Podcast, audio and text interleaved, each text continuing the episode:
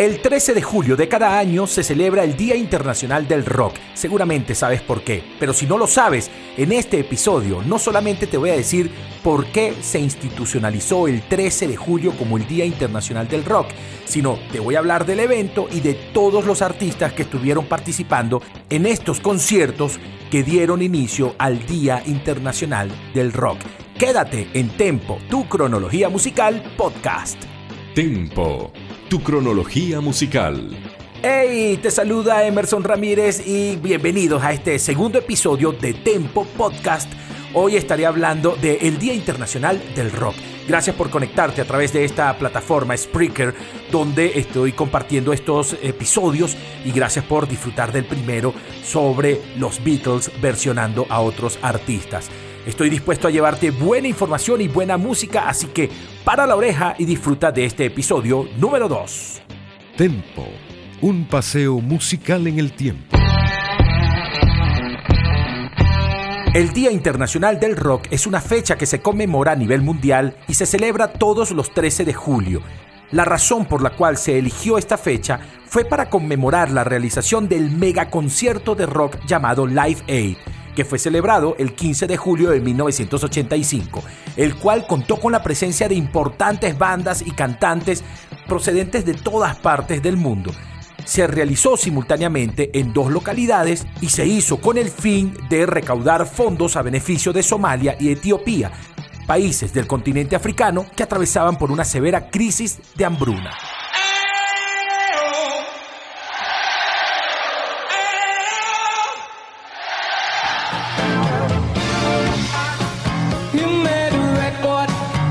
Antes de continuar, debo advertirles que la gran cantidad de audios que utilizaremos en este episodio son extraídos directamente del concierto de 1985. Por lo tanto, la calidad de su sonido es posible que no sea tan buena.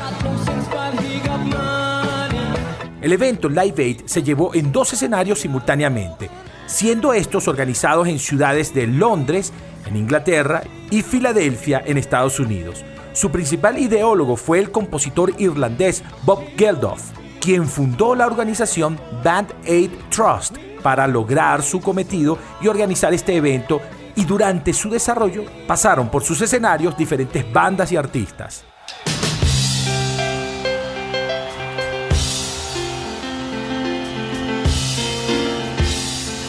El éxito de este evento fue tan grande que a partir del año siguiente, 1986, el día 13 de julio se tomó como el Día Mundial del Rock, en homenaje al Live Aid.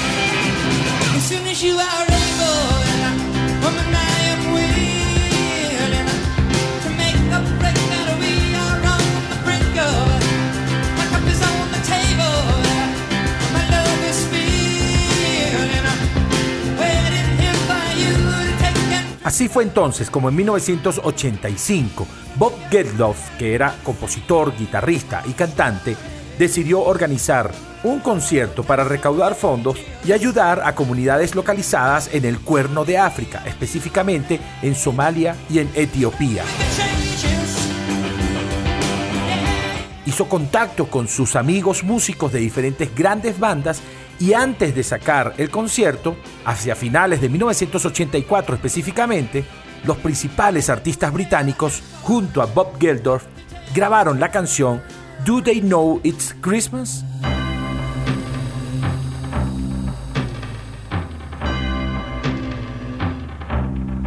It's Christmas time. En una especie de We Are the World británico, y ellos fueron los principales artistas que impulsaron el concierto Live Aid.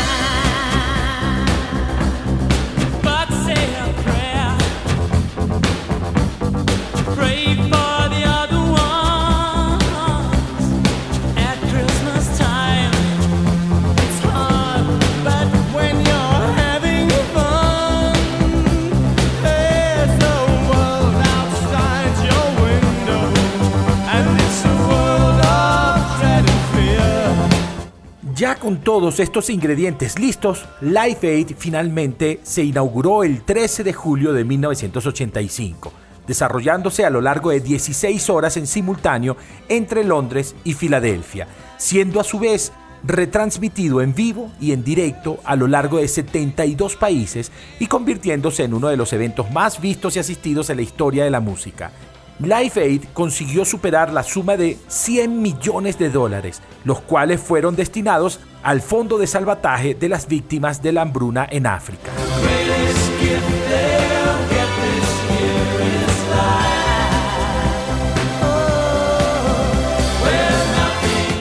Cuando se inauguró el 13 de julio del 85, no pudo faltar la presencia de la corona. Así que en el estadio de Wembley, en Inglaterra, Lady Di y el príncipe Carlos hicieron la salutación real. It's 12 noon in London, 7 a.m. in Philadelphia, and around the world it's time for Live Aid. 16 hours of live music in aid of famine relief in Africa. Wembley welcomes their Royal Highnesses, the Prince and Princess of Wales.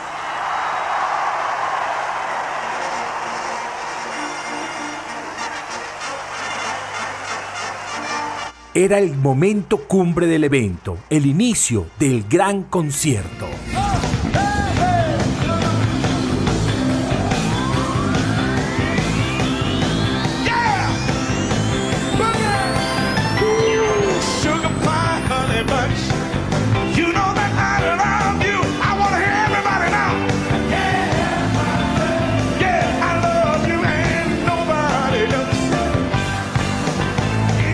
Una gran constelación de estrellas se presentaron en dos escenarios, en el Estadio JFK de Filadelfia y en el Estadio de Wembley en Inglaterra.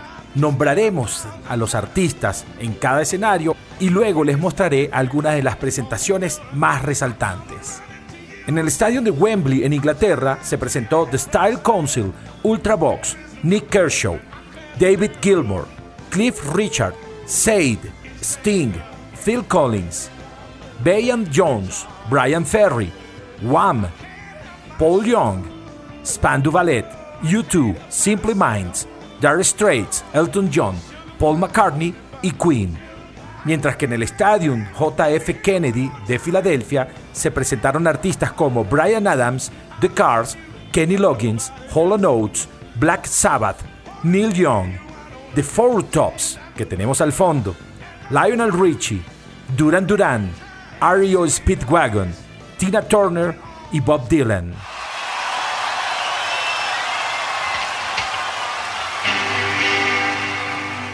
Una de las presentaciones más recordadas es cuando Elvis Costello interpretó la canción de los Beatles All You Need Is Love. There's nothing you can do that can't be done. There's nothing you can sing that can't be sung. Nothing you can say, but you can learn how to play the game. It's easy. All you need is love. All you need is love.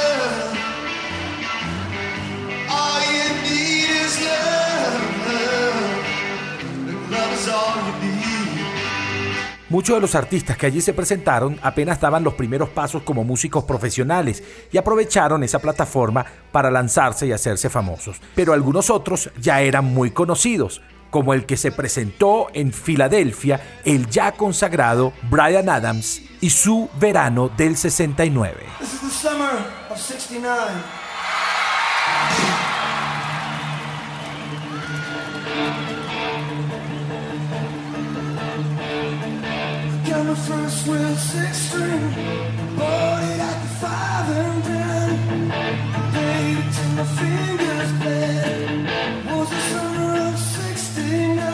O también los Beach Boys con su Wouldn't It Be Nice.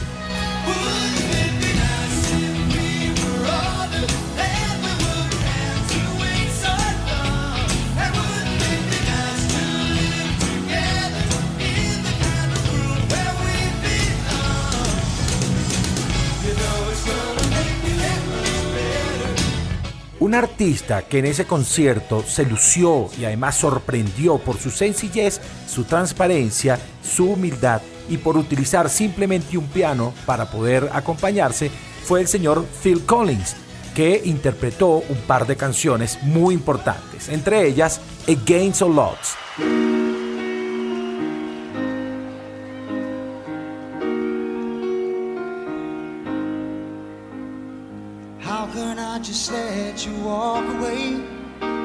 You leave without a trace. When I stand here taking every breath with you. Ooh, you're the only one who really knew me at all. How can you just walk away from me when all I can do is watch you shared the laughter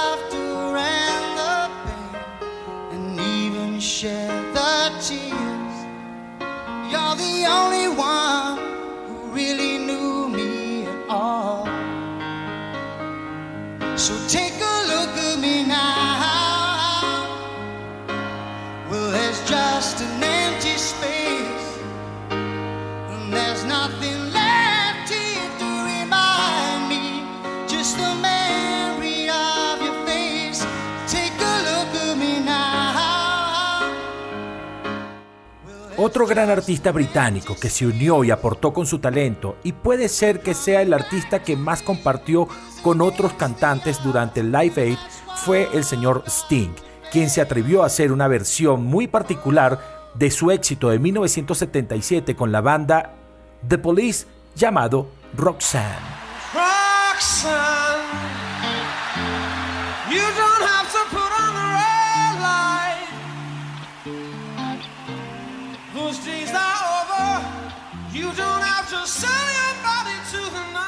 Y luego este par de buenos artistas, Phil Collins y Sting, se unirían para hacer una maravillosa versión de la canción Every Breath You Take.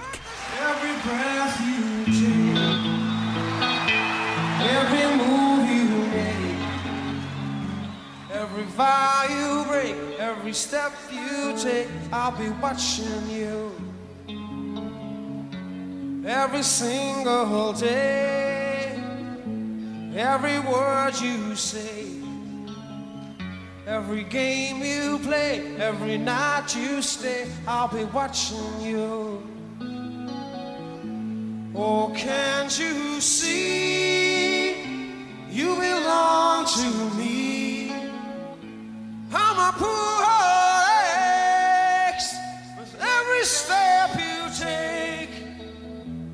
every move you make, every vow you break. Every smile you fake, every step you take, I'll be watching you.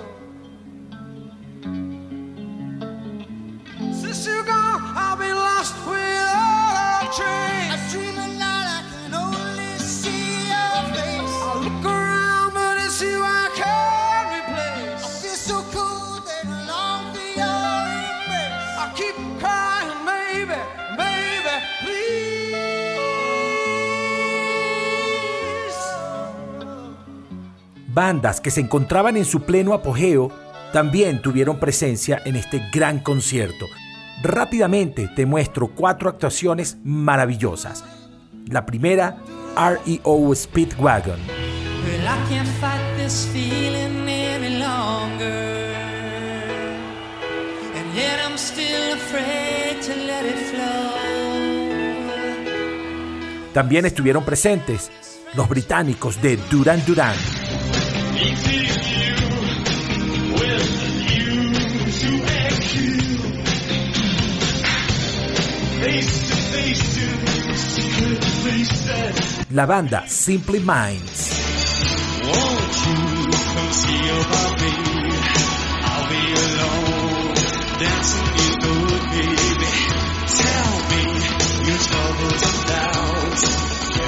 Y justo en el año 1985, el video más visto en MTV fue The Dire Straits.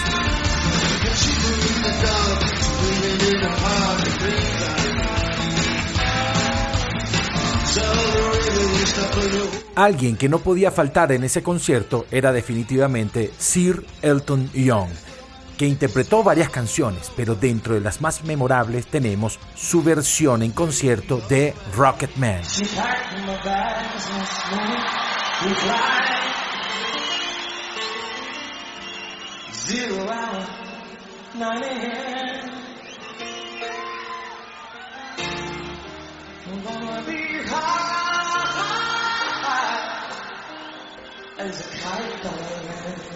E incluso se permitió hacer un dueto con George Michael con su canción Don't Let the Song Go Down on Me.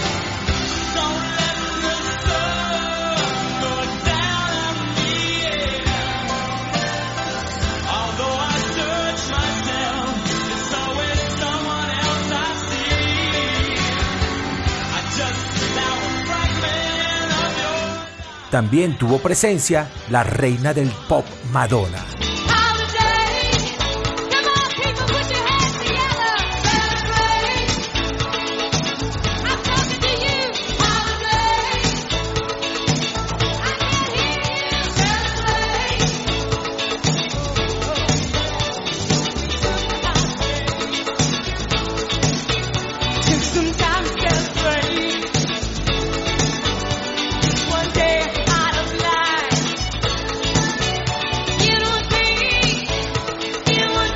Para este tipo de celebración no puede faltar una representación de los Beatles y el embajador para ese momento definitivamente fue el señor Paul McCartney.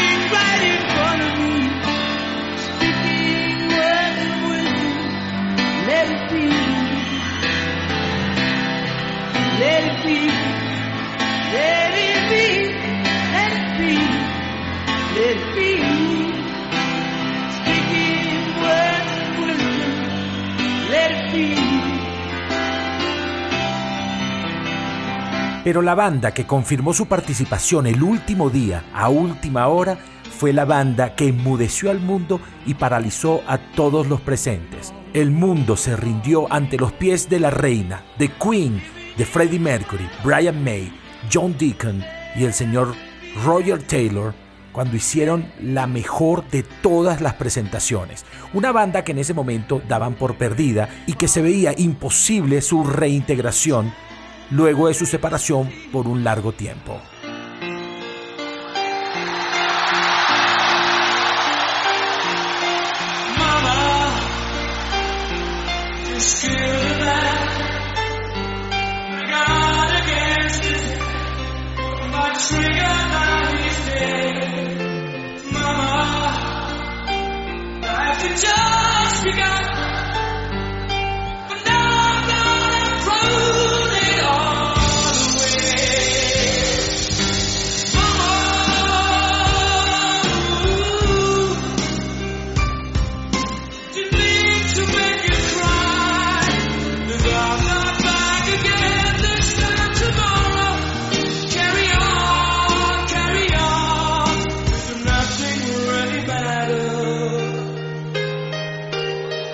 Ya sabiendo que poseía el síndrome de inmunodeficiencia adquirida, Freddie Mercury hizo la mejor de sus actuaciones ese día. Sabiendo que su salud estaba un poco desmejorada, no solamente lo entregó todo para su público, sino que también se atrevió a hacer una demostración de voz que nunca antes había hecho.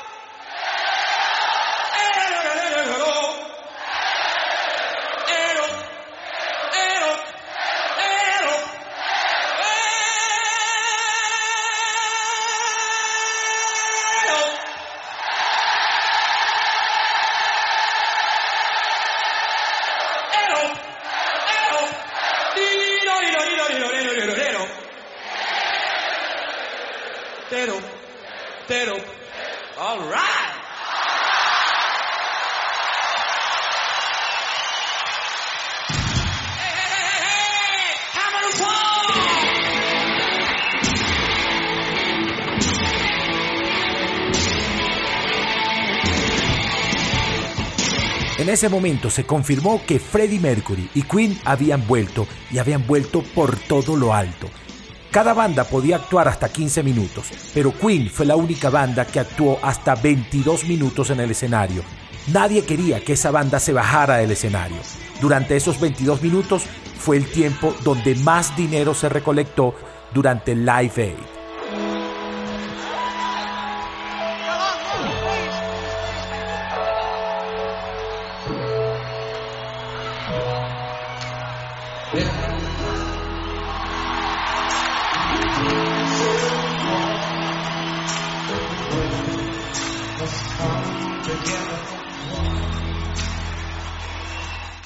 La presencia de gran cantidad de artistas, el ambiente que se respiraba y la causa por la cual se habían reunido permitió que se hiciera una versión en vivo de la canción We Are the World, la cual había sido producida por Quincy Jones y el señor Michael Jackson precisamente para una causa muy similar, la de recaudar dinero para poder ayudar a familias con hambre en el África.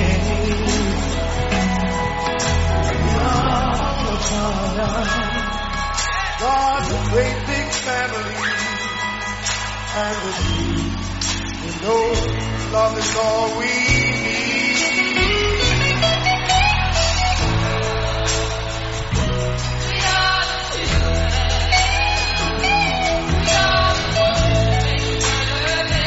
Amigos, este es el recuento del 13 de julio de 1985, el día del concierto de Live Aid y que gracias a este gran concierto, en esa fecha, todos los años, celebramos el Día Internacional del Rock.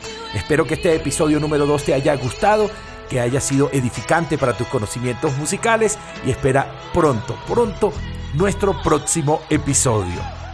Yo soy Emerson Ramírez y para mí ha sido un placer poder investigar y recaudar material para poder compartirlos contigo en Tempo Podcast. Síguenos en Instagram en Tempo Tu Cronología. Hasta pronto y los voy a dejar con la versión del concierto de Live Aid de Queen de su maravillosa canción We Are the Champions.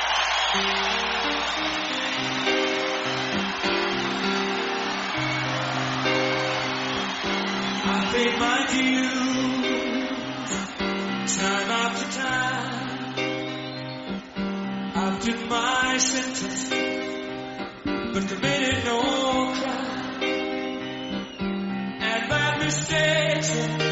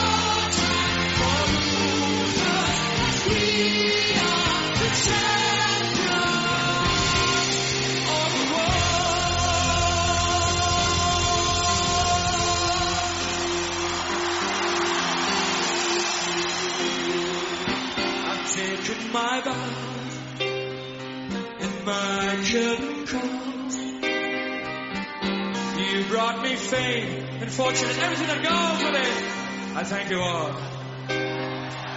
But it's been a bed